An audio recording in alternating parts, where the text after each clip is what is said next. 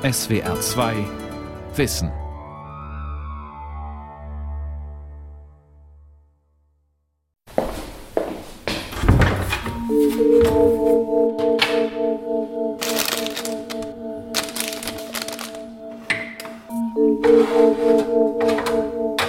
Der Blick in den Küchenschrank ist verführerisch.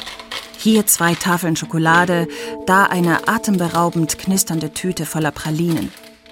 Aber ich werde den Kampf aufnehmen und stark sein. Fünf Tage lang werde ich keine Süßigkeiten anrühren.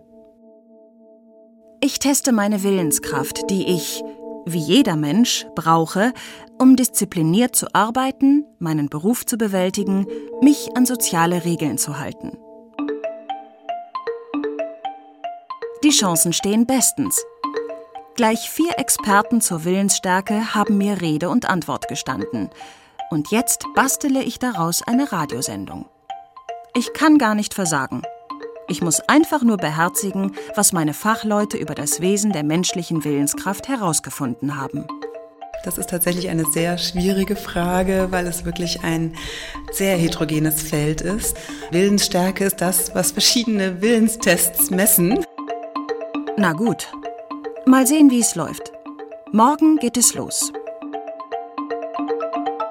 Willenskraft. Wie erlernt man Selbstkontrolle? Eine Sendung von Martin Hubert. Selbsttest zur Willensstärke, erster Tag. Vormittags. Um meinen Willen auf die Probe zu stellen, habe ich nochmal die Küchenschranktür geöffnet und mich der Gefahr bewusst ausgesetzt. Auge in Auge mit der Schokolade und den Pralinen habe ich innerlich Nein gesagt. Es ging gut aus. Keinerlei Begehrlichkeiten kamen in mir auf. Aber spätestens heute Nachmittag werden ganz andere Verlockungen kommen. Ich werde am Schaufenster meines Lieblingskonditors vorbeigehen, an den Süßigkeitsständen im Supermarkt und an diversen anderen Orten, an denen die Versuchung lauert. Um mich gegen derlei Anfechtungen zu wappnen, hilft bestimmt, wenn ich mit einem der Pioniere der Willenskraftforschung beginne. Mit Walter Mischel, einem inzwischen emeritierten Psychologieprofessor an der Columbia Universität New York. Uh, willpower, Selbstkontrolle, auch Willensstärke genannt, ist außerordentlich wichtig. Und zwar schon seitdem Adam und Eva das Paradies verlassen mussten, weil sie den Verlockungen der Schlange und des Apfels nicht widerstehen konnten. Nicht gerade aufmunternd. Aber Adam und Eva, das ist lange her. Die Experimente, mit denen Walter Mischel seine Forschung nach vorne brachte, sind jüngeren Datums und weniger ernüchternd.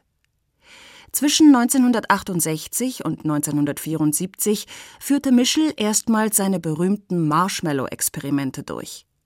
Tests mit den bunten Schaumzuckerteilchen, die Kinder so lieben. Mischel testete zuerst vier- bis sechsjährige, dann auch ältere. Children are given a choice between die Kinder können in diesem Test entscheiden, ob sie zwei dieser Marshmallows haben wollen oder nur einen. Zwei bekommen sie, wenn sie 20 Minuten lang vor einem Marshmallow, der vor ihnen liegt, auf den Versuchsleiter warten. Sie können aber auch jederzeit nur das eine Teilchen essen, das vor ihnen liegt, dann bleibt es aber dabei. Und sie bekommen kein zweites.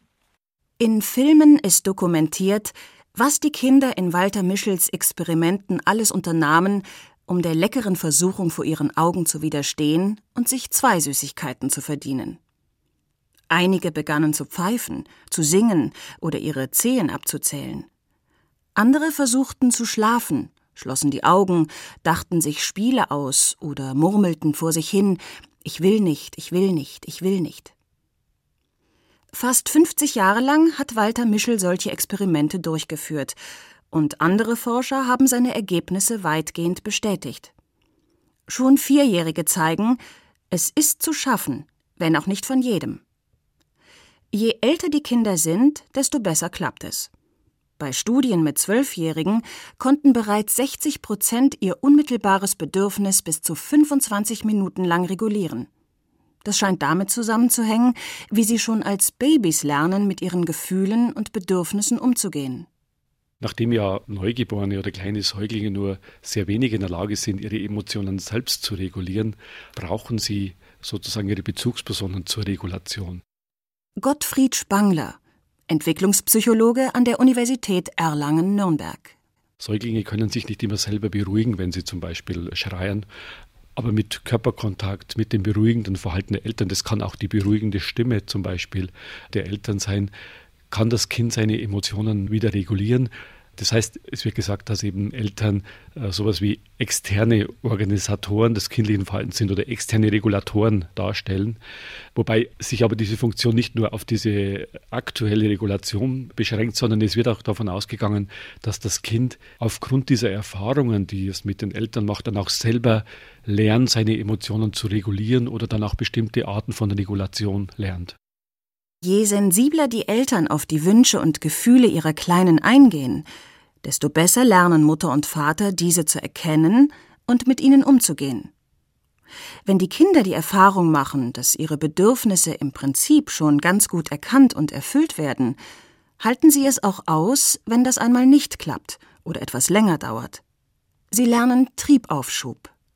Das Kind bekommt Sicherheit, bekommt Vertrauen. Während vielleicht andere Kinder, wo die Eltern wenig feinfühlig auf sie eingehen, wo die vielleicht zurückgewiesen werden, wenn sie ihre Emotionen zeigen, die lernen im Prinzip, dass es besser ist, in bestimmten Situationen Emotionen nicht zu zeigen, sind dann aber praktisch auch nicht in der Lage, sozusagen eine solche externe Regulation zu halten, die sie vielleicht brauchen würden in stressvollen Situationen.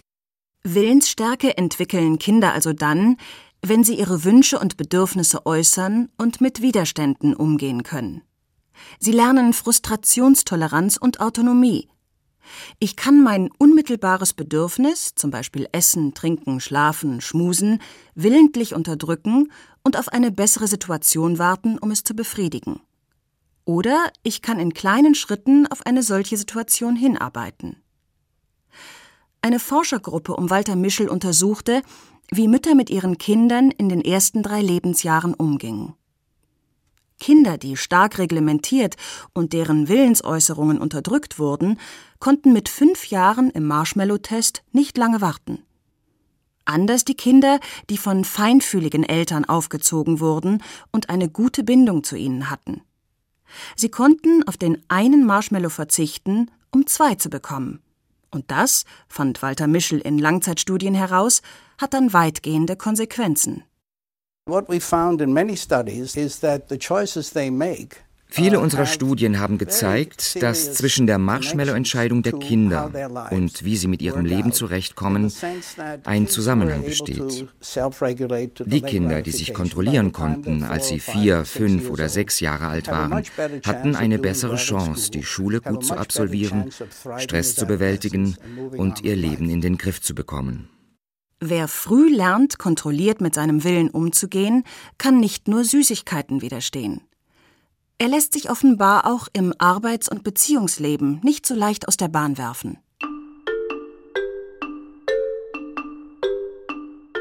Selbsttest zur Willensstärke, der zweite Tag. Der erste Tag ging eigentlich ziemlich problemlos vorüber. Am Schaufenster meines Lieblingskonditors bin ich souverän vorbeigegangen. Auch die Sachertorte im Café am Nebentisch ließ mich nachmittags ziemlich kalt. Natürlich denke ich über meine frühesten Jahre nach. Ich kann über meine Erziehung nicht klagen und ich bin auch nicht wirklich süchtig nach Süßigkeiten. Allerdings mache ich mich häufiger schon mal über etwas Süßes her, obwohl meine innere Stimme sagt, besser nicht. Es gibt also offenbar Ressourcen, aus denen sich meine Willenskraft speist, aber sie reichen nicht immer aus. Aber was ist das eigentlich, meine Willenskraft? Ist es wirklich eine Art Ressource? Leider Gottes ist es so, dass in den letzten Jahren tatsächlich Zweifel aufgekommen sind an der Theorie. Thomas Goschke ist Sprecher eines Sonderforschungsbereichs zum Willen und zur Willenskontrolle an der Universität Dresden. Er hat sich mit dem einflussreichen Ressourcenkonzept des amerikanischen Forschers Roy Baumeister auseinandergesetzt. Demnach verbrauchen Willensanstrengungen unheimlich viel Energie in Form von Glucose, also Traubenzucker. Da dieser Vorrat an Energie begrenzt sei, würde unsere Willenskraft umso schwächer, je öfter wir sie hintereinander benötigen. Es gab ja ursprünglich Befunde, die das gestützt haben. Also man hat in der Tat gesehen, dass erhöhte Selbstkontrollanstrengungen, also wenn man Personen Aufgaben gegeben hat, die starke kognitive Kontrolle erfordern, dann hat Baumeister ja beschrieben so ein Phänomen, was er Ego-Depletion, also Ich-Erschöpfung nennt, also quasi eine Erschöpfung dieser willentlichen Ressourcen. Und dann sinkt der Blutzuckerspiegel und dann erschöpfen die Ressourcen sich für eine gewisse Zeit lang. Und wenn man dann die Person wieder an so eine Aufgabe setzt, die Kontrolle erfordert, schneidet sich schlechter ab. Allerdings konnten einige Forscher diese Ergebnisse in den letzten Jahren nicht bestätigen. Man hat auch interessanterweise gefunden, wenn man zum Beispiel Personen einfach Glukoselösung in den Mund träufelt, ohne dass die das einnehmen und ohne dass sie irgendwie ihren Blutzuckerspiegel wirklich verändern, kann das allein schon plötzlich diese Ich-Erschöpfung wieder auflösen. Die Effekte verschwinden plötzlich. Und auch andere Arten von Belohnung. Wenn man die neue Aufgabe, die Wiederanstrengung erfordert, hinreichend belohnend macht, haben die Leute plötzlich keine Leistungsbeeinträchtigung mehr. Was schwer damit vereinbar ist, dass man sagt, da hat sich eine Ressource erschöpft. Viele Wissenschaftler erklären daher inzwischen anders, warum die Willenskraft manchmal nachlässt und manchmal stärker wird. Es müsse eben langfristig sinnvoll erscheinen und motivierend sein, wenn man seinen Willen anstrengt. Entscheidend sei daher die Balance zwischen extrinsischer und intrinsischer Motivation. Extrinsisch motiviert bedeutet, man bekommt eine Aufgabe von außen gestellt. Intrinsische Motivation heißt, man tut etwas, was man selber will. Wenn die Leute eine Zeit lang sehr schwierige, anstrengende Aufgaben gemacht haben, dann sinkt einfach die Motivation, weiter solche Anstrengungen für extrinsische, also von außen aufdiktierte Ziele aufzubringen. Und die Motivation geht eher in die Richtung, jetzt Dinge stärker zu gewichten und oder wertvoller zu finden, die intrinsisch motiviert sind, die vielleicht einfach eine Zeit lang Spaß machen. Und diese Theorien sagen, es ist eigentlich eine ständige Dynamik, dass ich manchmal externe Aufgaben ausführen muss, die anstrengend sind, aber dann auch wieder eine Phase brauche, wo ich intrinsisch belohnende Dinge tue. Wenn man im Büro ständig Vorgaben anderer abzuarbeiten hat, muss man sich häufig dazu zwingen. Kann man aber eigene Ideen umsetzen, entlastet das den Willen. Jetzt macht man ja, was man selber will.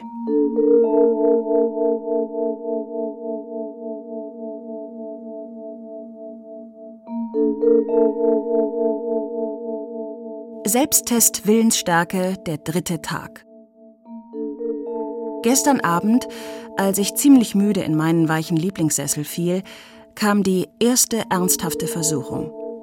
Ich sappte lustlos herum, und als ich wirklich nichts fand, was mich interessierte, zog plötzlich dieses mächtige Gefühl auf meine Zunge. Die Sehnsucht nach zarter Schokolade.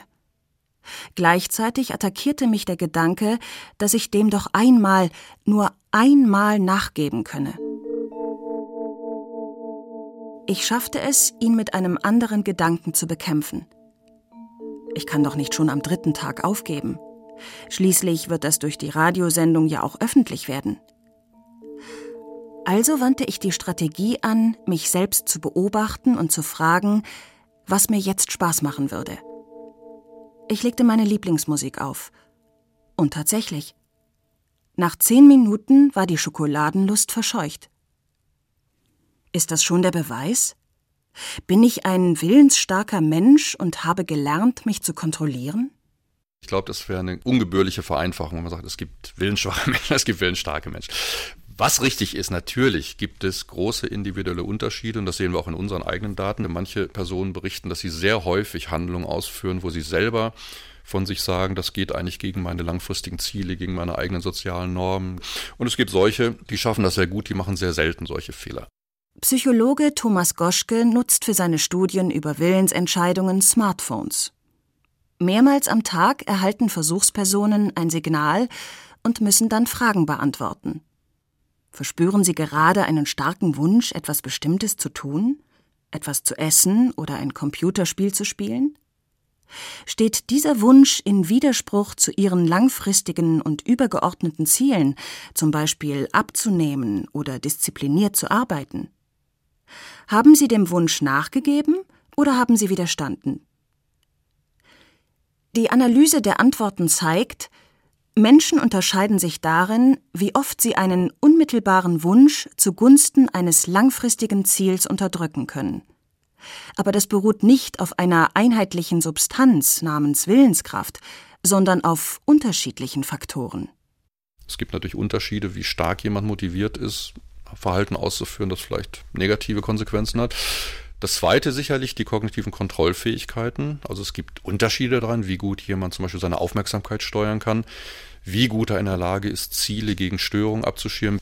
Aber drittens eben auch diese Fähigkeit, vorausschauend zu planen, zu sagen, ich, ich begebe mich gar nicht erst in die Situation. Und Sie sehen schon daran, es gibt unterschiedliche Facetten und Selbstkontrollfehler können dadurch entstehen, dass das eine oder das andere beeinträchtigt ist. Ich muss also nicht nur motiviert sein, etwas zu wollen oder nicht zu wollen. Ich muss auch fähig sein, die Pralinen im Küchenschrank oder in den Schaufensterauslagen zu ignorieren. Und ich muss Versuchungen gezielt aus dem Weg gehen. Ich sollte zum Beispiel mal einen anderen Weg zur Arbeit wählen, damit ich nicht bei meinem Lieblingskonditor vorbeikomme und mich lieber zum Spazierengehen verabreden als zum Kaffeebesuch. Christine Stelzel, Psychologin an der International Psychoanalytic University in Berlin, kennt noch weitere Faktoren, die die Willenskraft beeinflussen. Zum Beispiel die Fähigkeit, Distanz herzustellen. Manche Kinder im Marshmallow-Test stellten sich die Süßigkeiten zum Beispiel als runde, bauschige Wolken vor, die am Himmel dahinschweben. Hilfreich ist auch, wenn man seine Absichten fest im Gedächtnis verankern kann und wenn man geistig und körperlich flexibel ist. Ein Beispiel dafür wäre eben, dass jemand, der eben gerade nach Hause gekommen ist und sich aufs Sofa legt und sich ausruht, aber eigentlich das Ziel beispielsweise hat, regelmäßig Sport zu treiben, dass er zwischen diesen Zuständen wechseln muss. Auf dem Sofa liegen und sich ausruhen und aber aufstehen und loszulaufen. Also es ist wirklich diese Flexibilität, einen Zustand des Körpers, aber auch des kognitiven Systems zu verlassen, um dann den anderen überzugehen.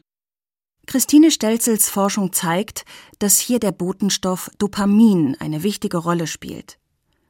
Genetische Unterschiede im Dopaminhaushalt beeinflussen, wie gut jemand von spontanen Impulshandlungen auf zielgerichtetes Verhalten umschalten kann. Ich lege mich erstmal aufs Sofa und dann gehe ich joggen. Auch die Gene spielen also bei der Willenskraft mit. Aber sie legen den Einzelnen nicht völlig fest.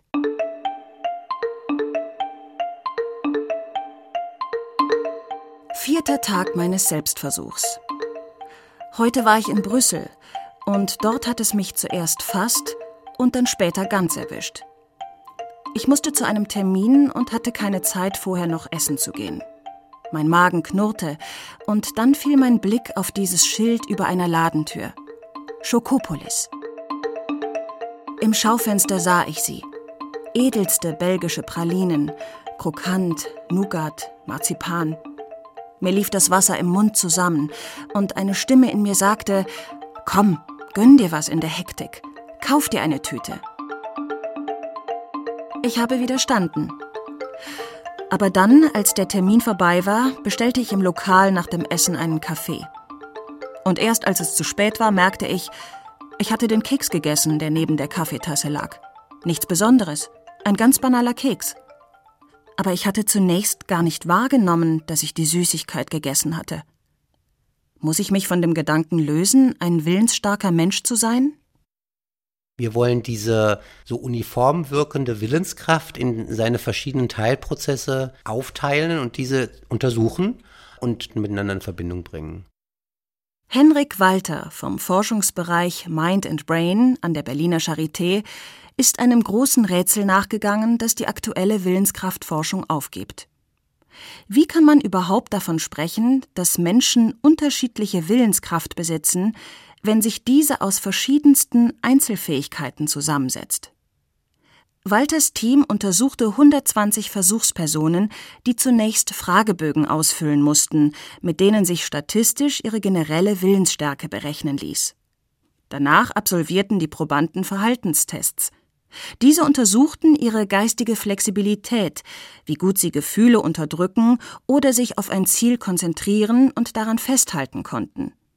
Manche Tests analysierten sogar zwei Fähigkeiten gleichzeitig, zum Beispiel die Fähigkeiten, sich nicht ablenken zu lassen und einem Impuls zu widerstehen. Die Leute müssen auf einen Bildschirm gucken und eine Aufgabe lösen und dann erscheinen auf der anderen Seite des Bildschirmes interessante Fotos, zum Beispiel erotische Fotos. Und sie können die Aufgabe umso besser machen, je weniger sie da hingucken. Das ist also eine Versuchung, der sie widerstehen müssen. Oder sie müssen irgendwo hingucken, um eine Aufgabe zu lösen und dann erscheint da ein ekliges Bild. Da wollen sie eigentlich weggucken. Aber um die Aufgabe zu lösen, müssen sie weiter dahin gucken. Das heißt, sie müssen etwas ertragen und erdulden können. Auch ein Aspekt von Willenskraft. Die schlechte Nachricht? Henrik Walter konnte mit seiner Studie statistisch belegen, dass Menschen sich tatsächlich in ihrer Willenskraft unterscheiden. Wenn man nämlich alle möglichen Fähigkeiten bei einer Person zusammenzählt, haben manche insgesamt mehr Willensstärke als andere. Die gute Nachricht, niemand ist völlig verloren. Wir müssen nicht in allen Aspekten der Willensstärke gut sein, um hohe Selbstkontrolle zu besitzen, sondern können Schwächen durch Stärken ausgleichen. Es könnte zum Beispiel sein, dass vielleicht der eine sehr gut in der Lage ist, Versuchungen zu widerstehen, aber sehr schlecht darin, Unangenehmes auszuhalten und umgekehrt. Und beide würden in der Summe die gleiche Willenskraft haben, aber aus verschiedenen Gründen. Der Dresdner Wissenschaftler Thomas Goschke konnte zeigen, dass die Willenskraft noch in anderer Hinsicht sehr komplex aufgebaut ist. Er hat untersucht, was im Gehirn passiert, wenn sich jemand selbst kontrolliert. Offenbar kommen dabei viele Informationen aus verschiedenen Gehirnregionen zusammen und bilden ein gemeinsames Wertsignal, das bestimmt, wie stark der Wille gerade ist. Wenn Sie eine Entscheidung treffen müssen, soll ich jetzt diesen Hamburger essen oder soll ich lieber ein gesundes Knäckebrot essen, dann muss das Gehirn am Ende des Tages irgendwie ein Wertsignal generieren, das sagt, okay, was ist jetzt in diesem konkreten Moment, in dieser einen Situation das für mich subjektiv wertvollere und das sollte ich dann auch tun. Bei der Willenskraft geht es nicht einfach nur um entweder oder, Burger oder Knäckebrot, sondern darum, unterschiedliche Interessen und Begehrlichkeiten zu bewerten und auszubalancieren. Und diese Wertsignale, die hängen eben ab von einer Vielzahl von Einflussfaktoren, zum Beispiel der selektiven Aufmerksamkeit. Es gibt viele Studien, die zeigen, wenn Sie Ihre Aufmerksamkeit bewusst auf die Schmackhaftigkeit dieses Stück Tortes oder des Hamburgers legen, dort sehen Sie mehr Aktivierung aufgrund dieser unmittelbaren Belohnung, die Sie vor sich sehen. Wenn Sie aber Personen instruieren, Sie sollen an die langfristigen Konsequenzen denken. Sie sollen sich vorstellen, wie schlimm das ist, zum Beispiel dann zuzunehmen oder eine Krankheit zu kriegen. Oder Sie lenken die Aufmerksamkeit auf die positiven Konsequenzen, wenn Sie langfristig jetzt eher gesund leben. Führt das tatsächlich dazu, dass dieses Wertsignal, dieses neuronale Signal entsprechend stärker durch die langfristigen Konsequenzen beeinflusst wird. Selbsttest Willensstärke. Der fünfte Tag. Lief ziemlich gut. Wahrscheinlich auch wegen meines Schrecks gestern, als ich den Keks gegessen habe, ohne es zu merken. Jetzt aber interessiert mich, ob ich meine Willenskraft trainieren kann, obwohl sie doch so vielfältig und kompliziert ist. In der Buchhandlung finde ich Ratgeber mit pompösen Titeln. Willenskraft, wenn Aufgeben keine Alternative ist oder deine Willenskraft steigern in zwei einfachen Schritten.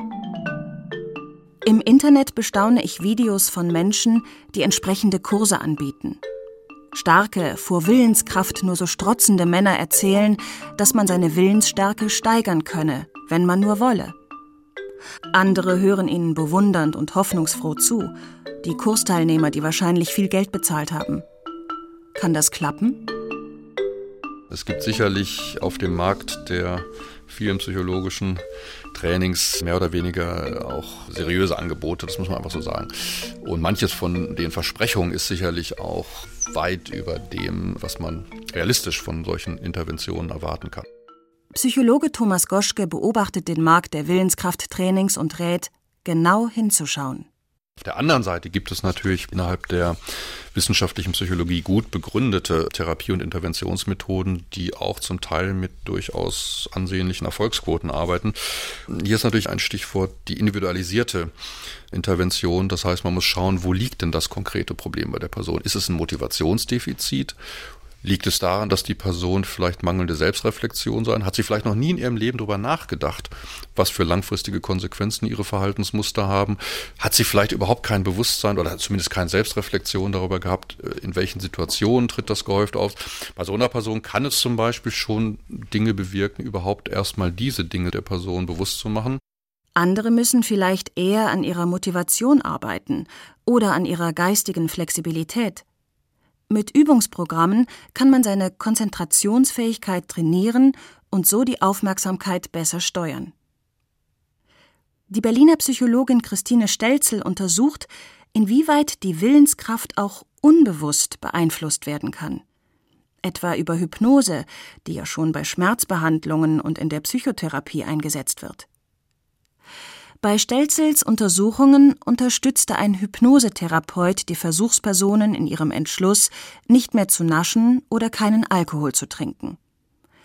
Erste Ergebnisse legen nahe, dass dadurch tatsächlich die Hirnregionen beeinflussbar sind, die mit diesen Impulsen zu tun haben.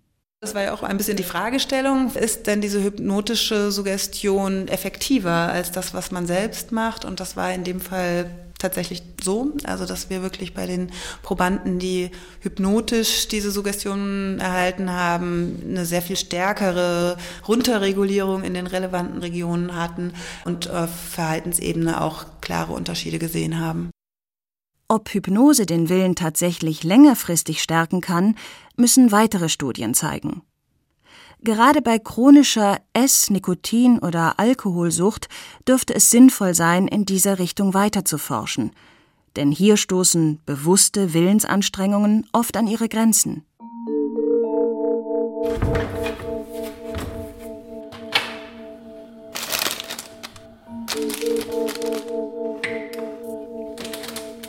Sechster Tag.